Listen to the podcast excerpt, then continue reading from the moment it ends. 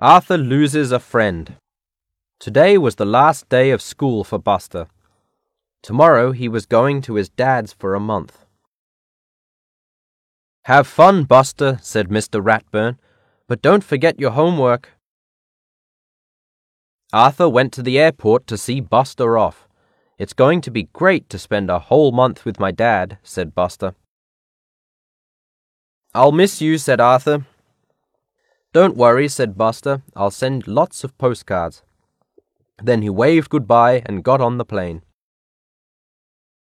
The next day, Arthur ran home from school. Any mail from Buster? he asked his mum. No, she said. He just left yesterday, said D.W. Every day Arthur looked in the mailbox, but there was nothing from Buster. Two weeks passed and still not a word. Maybe Buster broke his arm and can't write, thought Arthur.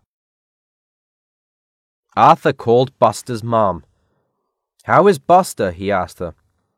He's having so much fun, she said. He's been to a Red Sox game and he caught a big fish on his dad's sailboat. He's even made some friends. He plays football with them. Oh, said Arthur. He writes me all about it in his letters and postcards, said Buster's mum. That night Arthur said, I think Buster has forgotten all about me. Have you written to him? Arthur's dad asked. Arthur got a pen and paper. He wrote, Dear Buster, why haven't you written to me? Your friend, Arthur. The next day at school, Arthur said to Francine, I just sent Buster a letter.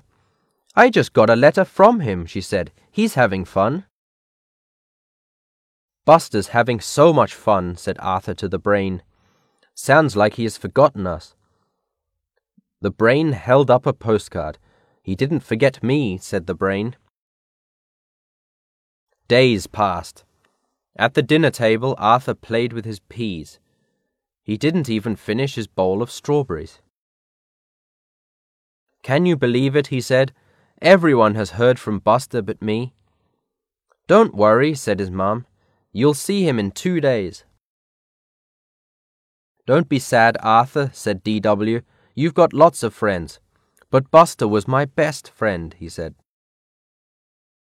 Arthur hugged Pal. You're my best friend now, he said.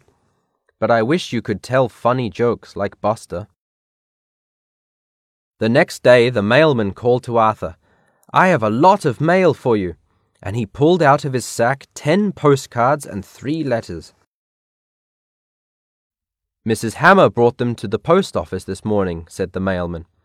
She said, Stop bringing me these.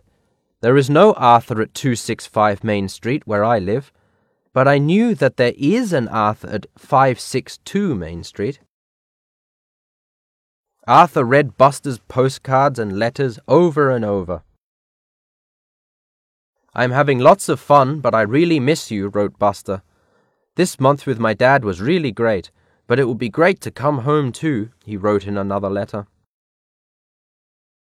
Buster called Arthur as soon as he got home. Can I come over? he asked. Arthur laughed. Sure, if you can find my house.